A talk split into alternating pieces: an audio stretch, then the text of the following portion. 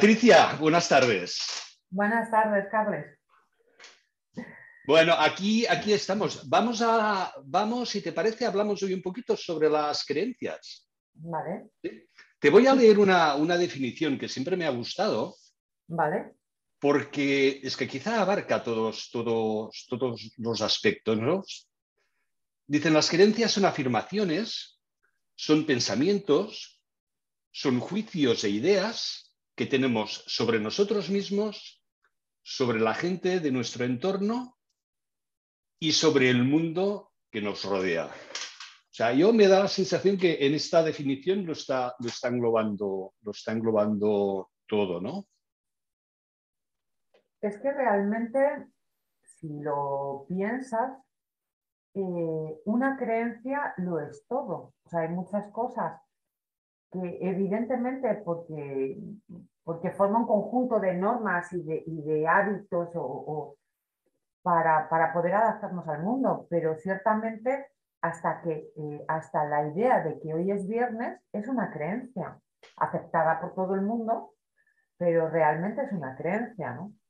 Una creencia compartida, exactamente. Es que de alguna forma mm, parece ser que no podemos funcionar sin creencias, porque es la forma que tenemos de interpretar la, realidad. Claro, es que para vivir en sociedad tenemos que de, algún modo compartir una serie de creencias, ¿no? Porque si no tienes la creencia de, ir a trabajar o la creencia de, de, tener una familia o la creencia, es que no funcionaríamos como sociedad, ¿no?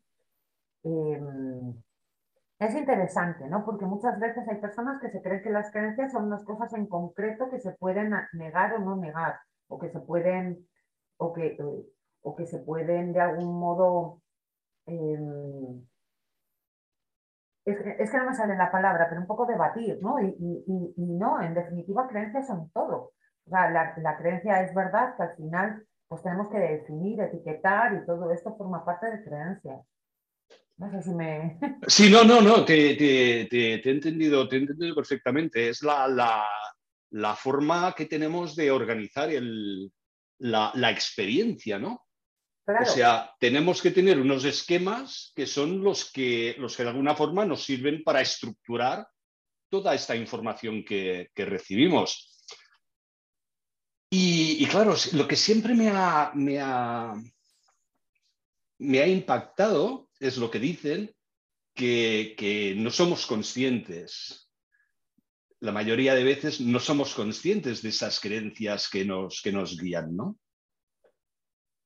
Yo estoy totalmente de acuerdo y además hemos hablado tú y yo en varias ocasiones de esto, y es que las creencias se hacen transparentes. Me gusta mucho esta, esta expresión porque de algún modo son estas cosas que no somos capaces de, alcanzar a ver y cuando pasa el tiempo, a lo mejor generaciones eh, posteriores eh, eh, te marcan algo como un defecto de, ese tiempo, cuando en realidad no lo vivían como tal, ¿no? Ya hemos hablado de que, y, aunque suene un poco mal, pero, pero evidentemente en la época esclavista ellos no eran racistas, era algo normal. Hemos sabido señalarlo como un acto racista a posteriori, pero seguramente si se lo indicabas a alguien en esa época, no entendía ni de lo que hablabas. Al igual que el machismo, era algo tan normalizado, gracias a Dios hemos sabido ver que esto no, tiene, no tiene ningún tipo de, o sea, que no, podemos convivir así, ¿vale? Pero, pero en su época estaba normalizado. Es cierto, es cierto que en ese momento no se cuestionaba no se cuestionaba nada porque era lo que socialmente se estaba asumiendo como, como correcto. Era lo que había y, se, asumía. Se asumía que, la sociedad funcionaba de esta manera y había, y había, esta diferenciación entre, entre unas personas y otras. ¿no? Fíjate que, como, como, hemos ido avanzando, ¿no? El, el, que ahora también se está hablando del derecho de los animales. Fíjate, o sea que, de, alguna manera esa, esa, visión más holística que a veces hemos predicado, pues quizá también un poco el mundo, por suerte, va, va avanzando hacia ese cambio de, paradigma. ¿no? Dicen que cuando las creencias más profundas cambian, lo que se produce es un cambio, un cambio de paradigma. Y la abolición del esclavismo fue claramente un cambio de paradigma y el hecho de tener en cuenta el que quizá no somos el centro de, de la creación del ser humano, que formamos parte de, de, un todo mucho más amplio, también es un cambio, un cambio de paradigma. ¿no? Uh -huh. Yo hay muchas veces que tengo un pensamiento un tanto, bueno, que viene, procede de la curiosidad, ¿no? Que, que, que me encantaría ver eh, qué tipo de, de, de, vivencias hay dentro de X generaciones y cómo nos ven, ¿no? ¿Qué tipo de...?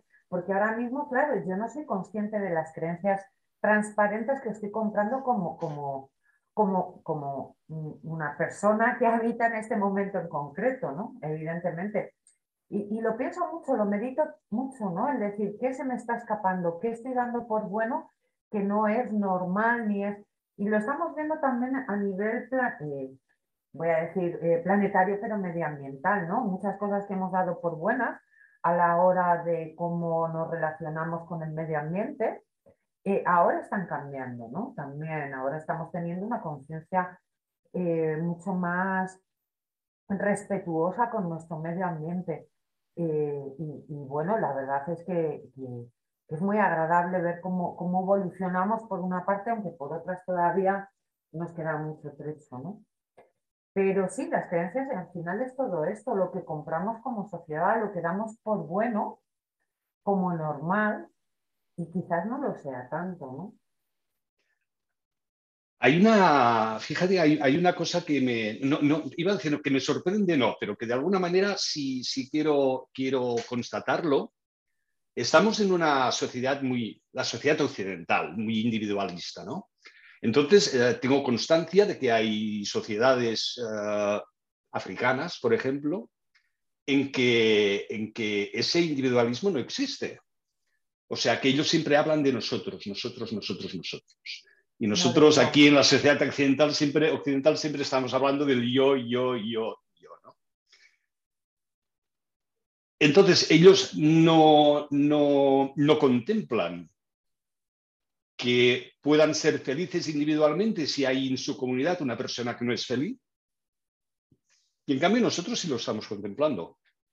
Al contrario, quizá nos han, iba a decir, nos han educado. Uh, lo estamos, tenemos la creencia de que la felicidad es individual. Bueno, pero fíjate, y, esto sin entrar en el tema de la felicidad, porque hoy estamos con las creencias, pero fíjate que, que ciertamente eh, pensamos que la felicidad es, individual y, y, y se anima para que cada uno trabaje su propia felicidad, pero a la vez acotamos a las personas que puedan ser muy, muy felices o que lo expresen de alguna manera y nos parece de algún modo eh, sórdido y hasta de mala educación. ¿no? Entonces, es curioso que se nos anime y a la vez se nos limite, limite. de algún modo ¿no? Eh, esta capacidad para poder ser felices, que no es más que, que una, yo creo que es, digamos, un acuerdo que tienes contigo mismo, ¿no? una creencia también, al final. Todo es un convencimiento. Sí, sí, sí, total, totalmente, totalmente, totalmente. Pero un poco volvemos a, a, lo que tú decías, es decir, bueno, estamos en un entorno que, que no somos conscientes de qué creencias son las que nos están moviendo. Y ese ejercicio intelectual o esa, curiosidad de decir, bueno, dentro de dos, dentro de tres generaciones, ¿cómo nos van a ver ahora? La verdad es que a mí también me despierta me despierta esa curiosidad porque sí que puede ser el camino para, para detectar esas creencias que, que, nos están condicionando, para bien o para mal, ¿no? Eh, sí, de hecho yo creo que es un ejercicio que yo practico mucho, lo practico de verdad por, por poner un poco de, de, cuidado ante este tipo de cosas, que, seguro que compro un montón, pero en la medida en la que llego intento practicarlo, ¿no? Que es el poner en cuarentena cualquier cosa que, se me diga. Es cierto que, claro, eh, requiere mucho ejercicio, ¿no? Requiere mucho ejercicio y muchas veces puedes incluso llegar a un punto, a un punto de cinismo, pero, pero es que es, es muy complicado y en realidad estamos continuamente comprando un montón de creencias que nos llegan a través de todos los estímulos que tenemos hoy en día, que no son pocos.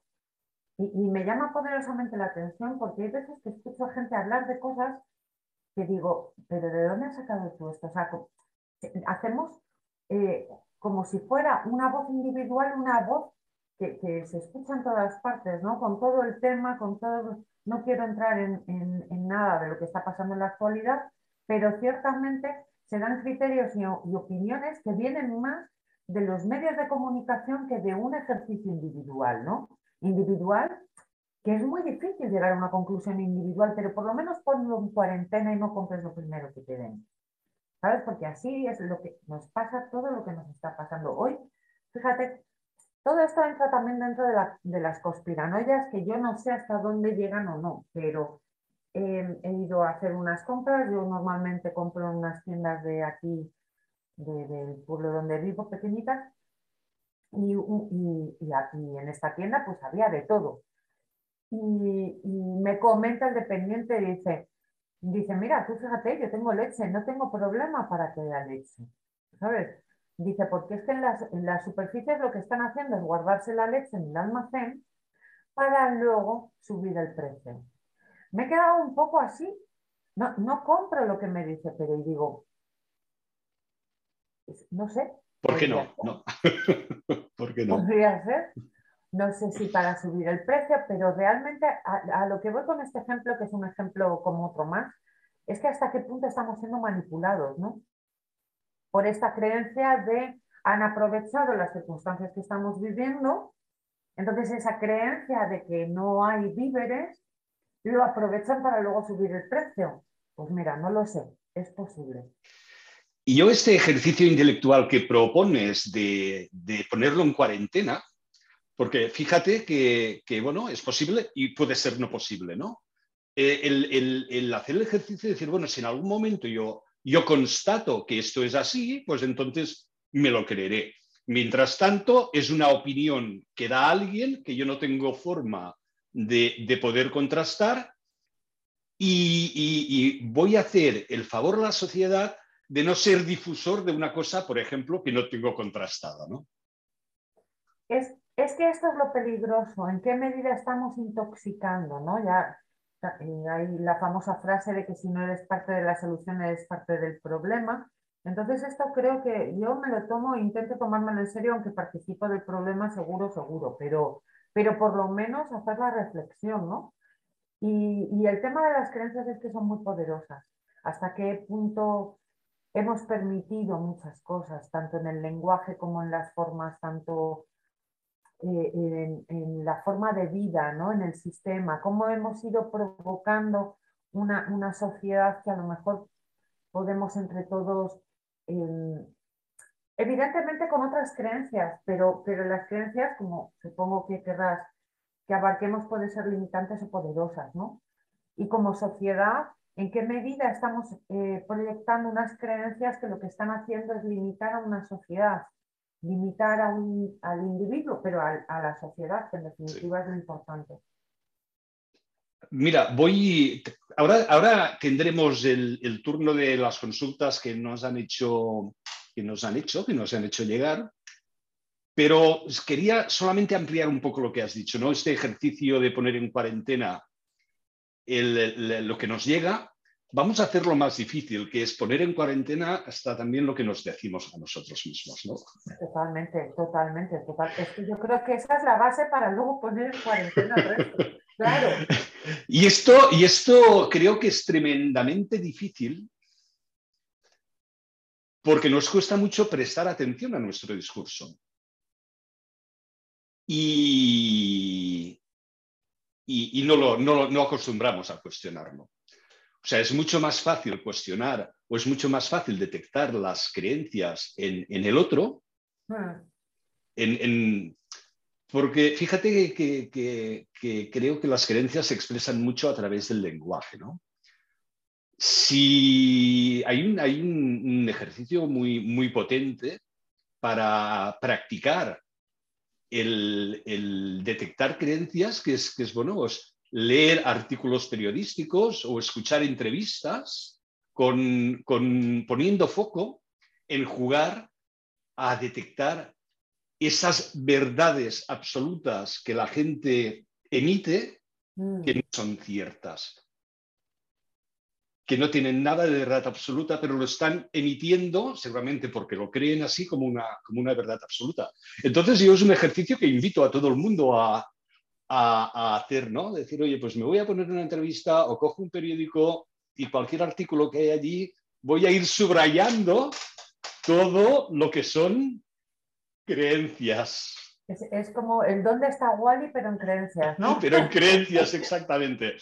Porque quizás es un ejercicio que después será más fácil que nos lo apliquemos a nuestro discurso, ¿no? Totalmente, totalmente, totalmente. Ah, eh, creo que es absolutamente necesario, además, este trabajo. Es absolutamente necesario porque, porque fíjate que el absolutamente necesario ya está semejando una creencia. Pero, pero, sí que de alguna manera damos por hecho que, somos los, los, dueños de nuestros propios, o sea, de nuestros pensamientos, de nuestras creencias, de nuestro sistema de valores, de, de, nuestra, de nuestra fe y de todo. Y todo es un constructo en realidad. Es un constructo en el que nos han educado porque evidentemente yo no sería la misma si no hubiera nacido en la familia que he nacido, en el año que he nacido, con los padres que he nacido, en el momento social que he nacido y en el país que he nacido. O sea, y, y, y, esto está totalmente condicionado. Entonces esto nos lo tenemos que mirar. Con este ejercicio podemos comenzar a calentar motores, como tú pues bien dices, pero luego tenemos que buscar a Wally en nuestro interior, ¿no? Todo lo que damos por hecho, que, que, que, provoca además los conflictos con amigos, con familiares, con, ¿sabes? Y son las creencias, el defender una creencia cuando tampoco es tan importante. Totalmente, Patricia. Esa, eh, quizá nos falta esa, esa, humildad de poner en cuarentena. Humildad o falta, o falta de, de observación, ¿no? Para poner en cuarentena esto que estamos defendiendo con tanto, con tanta vehemencia, ¿no? Y darnos cuenta, que esto que estoy defendiendo así, realmente es, es, así. Realmente es así. A mí me, hace mucha gracia cuando empieza a producirse esto de, de, las creencias, eh, o sea, estamos empapados de creencias desde siempre, ¿no? Pero hay un momento, además muy, muy curioso, que empieza en la adolescencia, que es cuando empieza la vehemencia. Porque además bueno, los niños son dementes cuando quieren algo y tal, pero, pero a defender, claro, eh, en la adolescencia empezamos a, querer o a necesitar defender una identidad, ¿no? Que por eso se produce esa, esa disrupción, ¿no? En, en, ese ser que cambia completamente y que quiere a lo mejor desidentificarse con sus padres, creyendo que es distinto a sus padres o queriendo de alguna manera em, eh, eh, tener identidad propia y para ello lo que hace es querer eh, provocar una ruptura con sus padres. De alguna manera puede ser en cuanto, puede seguir habiendo muchísimo cariño, muchísimo de todo, pero sí, de alguna manera se siente distinto, se siente mejor, se siente, cree tener más razón, ¿no? Es muy, Evidentemente no son todos los jóvenes iguales, ni estoy hablando de todos los casos, pero es algo bastante generalizado que ocurre, ¿no? Yo, yo, me, yo lo veo en adolescentes, me, resulta muy tierno, me resulta muy curioso, seguramente necesario. pero es un ejercicio también muy interesante eh, para observar, el darnos cuenta que no somos tan distintos los unos a, los otros, que esta, estas creencias de, o estas evoluciones en las creencias o en nuestras formas de identificación suelen, ser, suelen estar medidas por, por etapas en nuestras vidas, ¿me explico? totalmente, totalmente, totalmente. Y al final compartimos no solamente creencias, sino que compartimos también esta forma en la que se desarrollan las creencias, ¿no? Eh, no es lo mismo, evidentemente, las creencias que tienes con 14 años que las que puedes tener con 35. Evidentemente no son las mismas, pero nos creemos cuando mm, somos de lo más parecido entre nosotros, cuando eh, compartimos una fase de nuestra vida, ¿sabes? Los casi todos los niños de 14 años son muy parecidos. En realidad, la crisis de los 40, la crisis de los 40 es una creencia en sí mismo, por lo tanto nos hace a todos iguales. Pues sí. Sí, sí, sí, entras en crisis porque te crees que hay una crisis. Entonces, la, estás creando tú, no necesariamente tiene que existir. Y porque socialmente te han enseñado que a los 40 ya es cuando ya entras en esa crisis de que has perdido para siempre la juventud. Y entonces eh, eh, entramos en esa confrontación de qué he hecho con mi vida, de... Claro, es que fíjate, esas creencias me he hecho mayor, he perdido mi juventud, mm, ya no estoy a tiempo, y hay cosas que no podría hacer. La cantidad de creencias sobre uno mismo que pueden llegar a salir, ¿no? Y que encima te crees que son propias y las sufres como propias, pero es una creencia social. En realidad nos han enseñado que a los 40 ocurre algo terrible. Y eso nos hace a todos ser iguales a los 40, a los 40, 41, 42, pero por esa fase porque socialmente empieza a ocurrir algo, ¿no? Ya empiezan a tratarte de otra manera, ya no eres un chaval. Hay un cambio evidente y esto al final actúa de espejo. Ya te empiezan a llamar señor y señora. Bueno, a mí me empezaron a llamar señora mucho antes. Gente muy grosera. no, de hecho, de hecho eh, ya sabes que tengo una hija eh, que tiene ahora 28 y, y, está ofendidísima porque, claro, dice que que los niños la llaman señora. Está claro que esto es capaz de producir una crisis. Esto, esto, esto sí. Y además, bueno, pues, no voy a entrar ahí, pero, pero esta palabra señora, que es una palabra nada más, hay que ver el efecto que tiene sobre nosotras. Porque a vosotros que os llamen señor no os afecta tanto, pero. Ah. Es que señorito nos van a llamar. No, no, no, no, no, no, no, no, no, pero Mira, fíjate que eh, ya no, ya no, el Señor nos acepta, pero que nos traten de usted, por ejemplo. Ah, bueno, sí, claro. Entonces, el, que te traten de usted ya, ya pone una barrera ahí que una creencia, o sea, mi creencia es que el que me traten de usted pone una barrera y, y, yo voy a vivirlo en función de esta creencia de que el que me traten de usted pone una barrera. Fíjate si somos capaces de empezar tenemos que hablar mucho porque a partir de hablar es cuando aparecen las creencias. Totalmente, pero fíjate que esto que, acabas de decir, lo de, usted o lo de señora, ¿de dónde procede? Porque en realidad la palabra en sí mismo no significa nada. Es como te comentaba en la adolescencia, que intentan romper todo lo que les une a sus padres y ser diferentes, y nosotros de alguna manera con una eh, con una, mm, digamos, con un orden social que existía anteriormente, porque ahora vamos más de progresistas o liberales o no sé qué. Entonces el hecho de que nos llamen de usted, como hacían, eh, ya no a nuestros padres, a lo mejor, a lo mejor, bueno, sí, fácilmente mis padres están jóvenes, pero, pero en generaciones no muy anteriores. Entonces, como queremos romper con esa sociedad que, existía entonces, pues nos afecta que nos llamen de usted, porque ya no es el orden social que existía entonces, del señor trabajador distante, eh, eh, casi con esa imagen de, de, de, respeto, ¿no? Con esa imagen de señor que hay que respetar o que hay que, ¿sabes? Entonces ahora la gente de 40, de 50 quiere tener una imagen más desenfadada, más coloquial, menos ¿sabes? Entonces rompemos un poco con ese... Y nosotras lo de señoras porque ya pertenecemos a, no solamente por la edad, sino porque tiene que ver también con que señora era eh, una mujer respetable, casada y tal, y ahora fíjate, ¿no? Cómo ha cambiado la sociedad. Fíjate la gracia que me hacía cuando llamaban señora D. Señora D. Señora D. Han cambiado muchas cosas y, y esto Fíjate que ahora dicho lo de señora D, los apellidos también antes eran de no sé qué y de no sé cuánto, los dos apellidos, ¿no? Como pertenencia a. Y ahora esto también lo hemos ido rompiendo, ¿no? Mm. Pero bueno, todo esto procede de la creencia de la necesidad de un clan y de una tribu, que a lo mejor tiene algo de fundamento. ¿Vale? Pero todo son creencias. Fíjate que hay, las creencias se han instaurado o se han instalado en nuestra mente, en nuestro funcionamiento, porque en algún momento han sido útiles. Y lo son. Es que las creencias son útiles. Lo que es posible. Pero ahí tenemos que medir cuáles son poderosas y cuáles son limitantes. Que creencias que en cierto momento en nuestra niñez nos podían ayudar a funcionar y nos libraban, pues a lo mejor de algún peligro. No hagas esto solo, por ejemplo. En la adultez, si sigues operando en base a esa creencia, te estás comportando a lo mejor como un niño, sin darte cuenta, ¿no?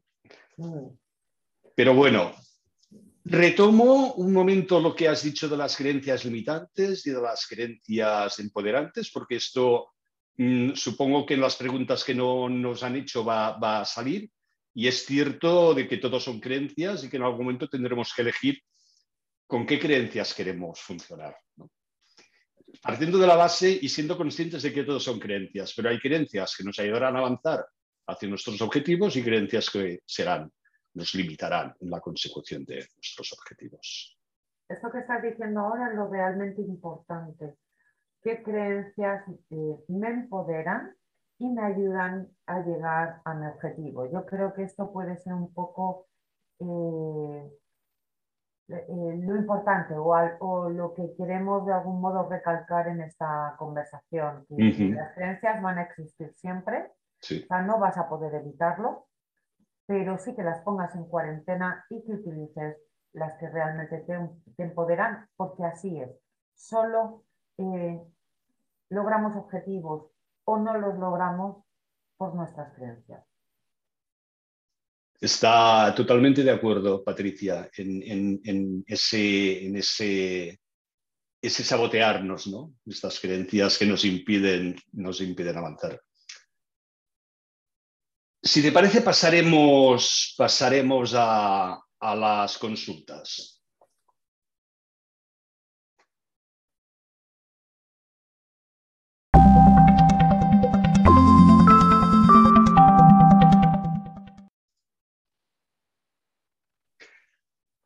Patricia, tengo aquí las preguntas que nos han llegado y María nos pregunta, ¿cómo puedo eliminar o cambiar mis creencias limitantes?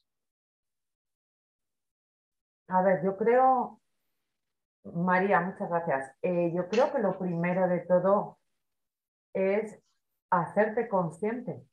O sea, lo primero de todo es localizar esta creencia que te está limitando, que aunque parezca fácil, no siempre lo es por ser precisamente transparente.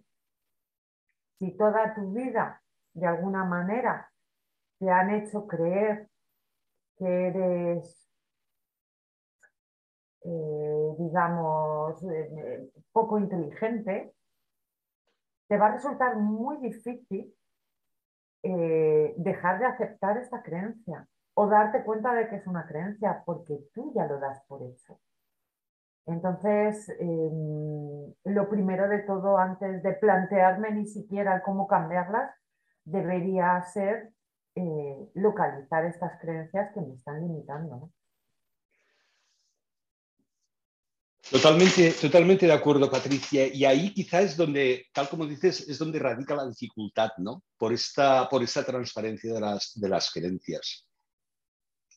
Mira, yo me, me, acuerdo, claro, mira, las, las, creencias más que tenemos más arraigadas son creencias que, que se han instaurado cuando éramos pequeños, cuando no teníamos una, gran capacidad crítica. ¿no? Y, yo me, acuerdo, yo era muy curioso en todo, entonces yo podía ver una cosa y quedarme atontado observando eso. ¿no? Y recuerdo que una vez mi padre me dijo, tú eres tonto, pues porque me había quedado como un pasmarote mirando ahí una cosa yo no, no, no, creo que me haya afectado, no, no, no, no, no me considero tonto, pero sí que de alguna forma, si, fíjate que si esto te lo van repitiendo muy a menudo, y es una forma de comunicarse pues, que tiene tu padre contigo, tu padre en ese momento es una persona muy significativa y tú puedes llegar a creer y a incorporar esa creencia en, en, tu, en tu repertorio de creencias, ¿no? Y, esto, pues bueno, no deja de ser una, una creencia limitante, muy limitante. El, el yo soy tonto o yo no soy capaz o yo no soy lo suficientemente bueno, yo no soy... Pues fíjate, me está viniendo a la mente algo que muchas veces, o sea, para localizar una creencia limitante, basta con escucharte. Es algo que muchas veces repites, e inclusive en tono de humor. Y hay una cosa que no nos damos cuenta.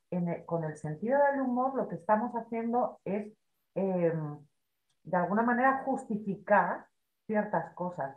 Yo he conocido a muchas personas y además tenemos mucha tendencia a decir, es que, es que estoy tonto. Por esto que has dicho de tonto, ¿no? es que soy más torpe o estas son creencias limitantes y es algo que de alguna manera lo podemos localizar al escucharnos, simplemente al escucharnos. ¿De qué manera nos justificamos ante el mundo, ¿no? O ante nosotros mismos. Fíjate que ahora se me ocurre ese mismo ejercicio que proponíamos de decir, oye, pues tú mira una entrevista en televisión o coge un artículo del periódico y, y busca las creencias. Parecerá quizá una tontería, pero ¿y, ¿y si nos grabamos? Y pasamos a ser observadores externos de ese individuo que ahora está ahí en nuestro teléfono móvil y empezamos a, a escucharnos y a intentar ver todas estas, todas estas creencias que pueden ir apareciendo, ¿no? Yo no creo que sea ninguna tontería, porque igual que el acto de escribir, que es algo que tenemos muy perdido debido a la tecnología, nos ayuda a poner atención, a, a fijar muchas cosas, tanto positivas como negativas, el grabarnos nos puede ayudar mucho a... Yo cuando, cuando era también joven o pequeña, eh, me gustaba escribir en el diario y yo decía que eh, ponía el ejemplo, y fíjate qué curioso, me resulta curioso, yo decía que para mí era liberador porque mi cabeza era como una olla express y que si no eh, escribía tenía la sensación de que mi cabeza iba a explotar, ¿no? Eh, pues es una manera de sacar todo aquello que de alguna manera está eh, funcionando en tu cabeza a modo de creencias, a modo de, diálogo interior, que muchas veces puede ser muy limitante. Porque yo creo que sobre todo son estas creencias limitantes lo que nos atormentan en los pensamientos, porque las poderosas no, no, no nos atormentan, evidentemente, o las empoderadas. Pero las limitantes yo creo que sería muy bueno cuando tenemos estos momentos de bajón, de que nos atormentamos, etcétera, grabarnos como si tuviéramos un discurso con alguien y luego escucharnos. Sí, sí, yo no creo que sea ninguna tontería. He, hablado de grabar, pero también estoy comparto contigo que el hecho de escribirlo también es muy, muy poderoso. He dicho grabar porque quizá da menos pereza. Bueno, quien esté más acostumbrado a escribir que escriba y quien esté más acostumbrado Exacto, a pero, pero la escritura... es compatible, se pueden usar las dos. Las dos, exactamente. De hecho, lo voy a practicar a que lo, que lo dices. Entonces, María, el primer paso. El primer paso es ser consciente de estas creencias. Antes de poder cambiarlas, no podremos cambiar algo que desconocemos que existe. Entonces, sí que, que vamos a tener que trabajar y te proponemos este ejercicio, sea escribiendo, sea grabándote, si, yo no sé si cuando nos hablas de eliminar o cambiar tus creencias limitantes es porque tienes algún objetivo que no estás consiguiendo y crees o consideras que puede haber una, creencia que te está limitando, pues puedes grabarte en función de este objetivo y un poco el, orientar tu conversación contigo misma, escribiéndola o grabándola en relación a ese objetivo. Y entonces es posible que ahí empieces a, ver, a ver alguna, alguna cosa, ¿no? Entonces, en cuanto a eliminar o cambiar, ¿qué, aconsejan? Vamos a ver, es, prácticamente, es muy difícil el, que si creemos blanco, pasar automáticamente a creer negro. Lo que sí, lo que sí nos dicen es que eh, la creencia se puede suavizar para que no sea tan limitante. Entonces, por ejemplo, lo que yo decía, ¿no? A mí mi padre me decía, tú eres tonto. Yo podría tener muy arraigado el yo soy tonto. Claro, de, creer que soy tonto a creer que soy muy listo, a lo mejor me es difícil el, creer, el, pasar de esa creencia a otra. Pero a lo mejor sí, sí puedo llegar a pensar, decir, bueno, no soy tonto, quizá alguna vez me comporto como un tonto. Mm. Entonces, claro, de creer que soy tonto a creer que alguna vez me puedo comportar como un tonto, hay diferencia. Mm. Y puedo llegar a creerme que alguna vez me comporto como un tonto. Mm. Y esa diferenciación tan sutil, pues puede eliminar algún bloqueo que yo pueda tener. Entonces, mm, ese, ese, ese cambio de creencias más que eliminar la creencia, creo que, requiere un trabajo. O sea, lo cierto es que se puede conseguir con mucho trabajo, quizá con acompañamiento, el eliminar una creencia o cambiarla con su opuesto. Pero quizá el primer paso es el de intentar suavizar esta creencia, sin eliminarla del todo, hacer que no te limite tanto, que te permita seguir avanzando. Sí, porque mm, eh, bueno, quiero aprovechar y decir dos cosas con esto que acabas de decir. Lo primero es que eh, animo mucho a, buscar ayuda porque hay muchos trabajos, muchas herramientas que pueden ayudarnos a, conseguir hacer esta, esta, esta, progresión ¿no? a, a, una creencia más limitante, a una creencia más empoderada. Pero también quería, fíjate que hablando con lo que dices de cuando eras pequeño que te decían que eras tonto, eh, en realidad, de alguna manera, lo que nos están es limitando nuestra capacidad o nuestra potencialidad creadora, ¿no? Y puede ser tanto con eres tonto, como muchas veces he visto muchas niñas y niñas pequeñitos que les dicen algo aparentemente bueno, pero que realmente lo están haciendo ya para acotarlos, como es, eh, tú eres buena y los niños buenos no hacen esto. Y este peso que, tiene esta frase porque ya vives bajo el yugo del miedo, de dejar de ser bueno si haces algo que no te apruebe. Es buscar la aprobación continuamente. Con este tipo de mecanismos, lo que hacen de alguna manera es, em, eh, pues, pues esto, que vivas con miedo para que no te salgas de algún modo de las pautas de creencias de, bueno, de una familia o de un, de un sistema familiar, de un sistema social, de un sistema el que sea. ¿no? Entonces, con este tipo de mensajes, lo que están haciendo es garantizar que no te salgas del redil. Fíjate que encuentro muy interesante esto que acabas de poner encima de la mesa y, y de alguna forma voy, a, voy a, plantear otra pregunta que nos hace Laura que nos decía, ¿podéis poner algún ejemplo de creencias limitantes? Yo creo que, este que esta que has dicho, esta creencia, es muy poderosa y, creo que todos, todos la hemos vivido, ¿no?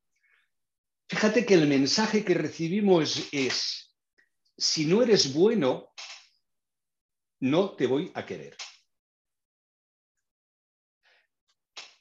Y fíjate que el si no eres bueno es si no haces lo que yo te digo. Entonces, ¿con qué nos quedamos? Si no haces lo que yo te digo, no te voy a querer. Entonces, yo creo que esto, esto está, está, está en la base de muchos problemas, por ejemplo, de relaciones.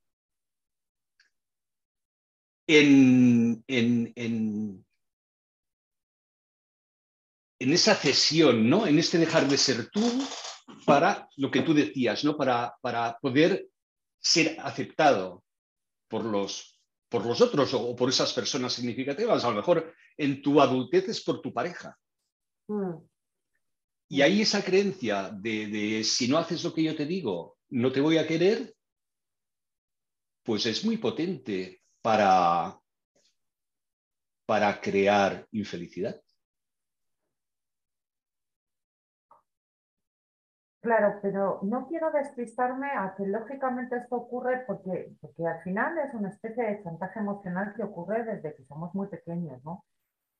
Y esto es, una creencia inconsciente, ¿no? De que lo hacemos por el bien de las personas que amamos. Es una creencia inconsciente, o sea, yo ni siquiera pienso realmente que se, que se haga eh, de manera vil o o para manipular, pero realmente lo estamos haciendo, ¿no? Y es que al final no contemplamos exactamente eh, hasta dónde hacemos las cosas por amor realmente y hasta dónde es por propio egoísmo o por, por, propio interés. Entonces, realmente requiere de un arduo trabajo de contemplación. Es que yo siempre voy a animar a la autoobservación y a poner en cuarentena, ¿no? Hasta qué punto eh, estamos manipulando a los demás. Y, es, que, es, muy interesante. Mira, te, voy a, te voy a comentar una cosa que se me ha ocurrido ahora porque me ha, me ha resonado y rescatando eso que decíamos antes de que unas creencias en un momento determinado te pueden ser útiles, pero que después ya no. Fíjate, esto con los niños pequeños, yo también tengo, también tengo dos hijos y siempre me daba mucho pánico cuando teníamos que cruzar una calle con tránsito entonces, ese mensaje de, decir, has de hacer lo que yo te digo, quizá en ese momento era un mensaje necesario para poner límites y límites con, un sentido de supervivencia. Claro, si ahí en el semáforo, cuando yo te digo estate quieto y no cruces, tú no lo haces, puedes morir. Te pueden atropellar. Por ejemplo, ¿eh? un poco esto es, lo que se me ha ocurrido ahora. Entonces, e, este mensaje de, de, has de hacer lo que yo te digo, si no, no te voy a querer, a lo mejor en ese momento podía, el, no te voy a querer, no, pero has de hacer lo que yo te digo, esta primera parte, hmm. y en aquel momento podía tener un, un, efecto totalmente adaptativo, pero que si después uno mismo no se ha trabajado esta creencia y ha quedado muy arraigada, pues puede seguir funcionando en base de una creencia que era necesaria en ese momento para garantizar la supervivencia del niño, pero que después ya no lo es. Pero es que, Carles, yo lo que creo es que las creencias no son malas. Volvemos un poco al origen de esta conversación. Las creencias no son malas y son necesarias seguramente para preservar la supervivencia de la especie en muchos aspectos o la convivencia, ¿vale? Porque evidentemente existe la creencia de que podemos cruzar con el semáforo en verde, pero no en rojo. Y es necesaria seguramente esta creencia para que, para que no nos vayan atropellando, etcétera, etcétera.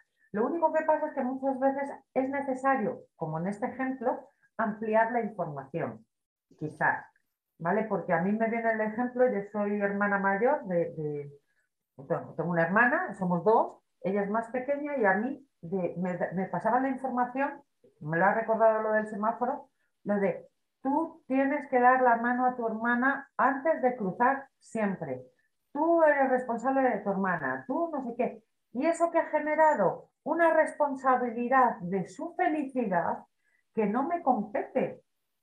Y ella, en, ocasiones, una exigencia hacia mí porque su felicidad no sea la que ella quiere. ¿Sabes? Entonces, tú fíjate, el no ampliar esa información de esto es limitado porque tú eres mayor, a que cruce la carretera, a que no sé qué, pero tú no eres responsable de su felicidad completar esa información es importante, porque luego se generan unos roles muy tóxicos. Claro, y esta información no se, no no se completa, queda, queda solo instaurada esta, ese mandato. Yo creo que muchas creencias son mandatos familiares, mandatos que hemos, que hemos recibido y un poco quería llegar ahí, ¿no? A esos tengo que, debo de, cosas que parece que, que ya estemos obligados a hacer sin, sin saber el por qué. Sin saber por qué. Y, esto eh, eh, eh, es, quiero rescatar lo que estabas diciendo de las relaciones de pareja, y es que lo más probable es que yo llegue a mi adultez sintiéndome responsable de la felicidad de los demás, porque a mí me enseñaron a ser responsable de la felicidad de una hermana pequeña. Entonces, claro, cuando llega alguien yo asumo el rol de que soy responsable, porque lo llevo siendo toda la vida, de la felicidad de otro. Y esto eh, no solo me va a afectar a mí, sino también al otro. Al otro. Esto, mira, yo creo que cuando, cuando tengamos una conversación del tema de relaciones, que, que, la tendremos seguro, porque creo que es un tema que nos apasiona a los dos, va, va a salir, porque es cierto, esta creencia de que somos responsables de la felicidad del otro. Esto creo que es muy, es muy potente, es muy potente y, y es bastante habitual tener esa creencia de esa responsabilidad de que tenemos, tenemos que hacer feliz al otro. Totalmente, totalmente. Fíjate que creo que acabo de descubrir algo.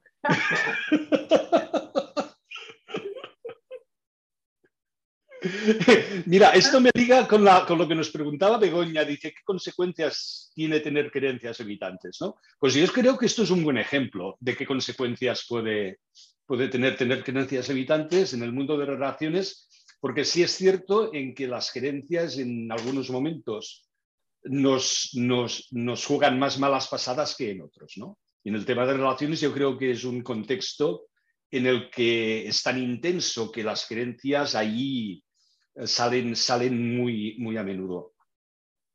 Es que la, pareja es una oportunidad maravillosa que nos da la vida para, para contemplar todas estas cosas. O sea, ahí sí o sí, porque claro, eh, el rol que yo tengo establecido con mi hermana se puede hacer más transparente, ¿no? Pero como hemos compartido la creencia, pues nos es más difícil el, darnos cuenta de este rol. Pero, pero claro, con una pareja mm, que de repente pues viene de, otro... Sí que es cierto que al final eh, hay una tendencia a unirte a personas, por ejemplo, si yo mm, me hago por el rol que he tenido con mi hermana, eh, responsable de la felicidad de otros, lo más fácil es que me encuentre, con niños pequeños, aunque tengan mi edad, ¿vale? Que quieren dejar en manos de alguien la responsabilidad de ser felices. O sea, es muy fácil que al final nos unamos de esta manera, ¿no? Pero cuando ya te cansas de tener relaciones de este tipo, es, muy fácil. Claro, que te fijes y que te des cuenta de que este rol lo estás repitiendo. De ahí la expresión de por qué siempre tengo las mismas relaciones. Pues porque seguramente sigues conservando un rol. Pues sí, es posible. ¿eh? Yo creo que esto va a dar mucho, va a dar mucho de sí cuando hablemos, cuando hablemos de, relaciones. Esta semana ya no tenemos más preguntas. Os animamos mucho a que nos mandéis preguntas sobre lo que queráis. Entonces, ah, os las contestaremos cuando estemos hablando de, ese tema en concreto que os interesa. Os las contestaremos todas. Y, bueno, este, el tema de las gerencias, lo cierto es que es apasionante, es un tema que podríamos hablar horas y horas, pero, pero bueno, hemos llegado al final por hoy. Patricia, ¿te parece si nos despedimos? Sí, nos despedimos. De, de todos modos, bueno, pues lo que has dicho, que nos manden las preguntas el tema de las creencias seguro que va a salir en todo, a mí me parece la, base fundamental para el crecimiento para, y para cualquier tema que podamos abarcar. Y nada, qué un placer, Carles, que, que, lo he disfrutado mucho. Patricia, yo encantado de compartir contigo estas conversaciones y porque son muy interesantes, yo creo que para, para mí eh, y espero que también para las personas que nos oyen sean una, una fuente de aprendizaje. De acuerdo, pues muchas gracias, un besito. Adiós, Patricia, un beso. Adiós.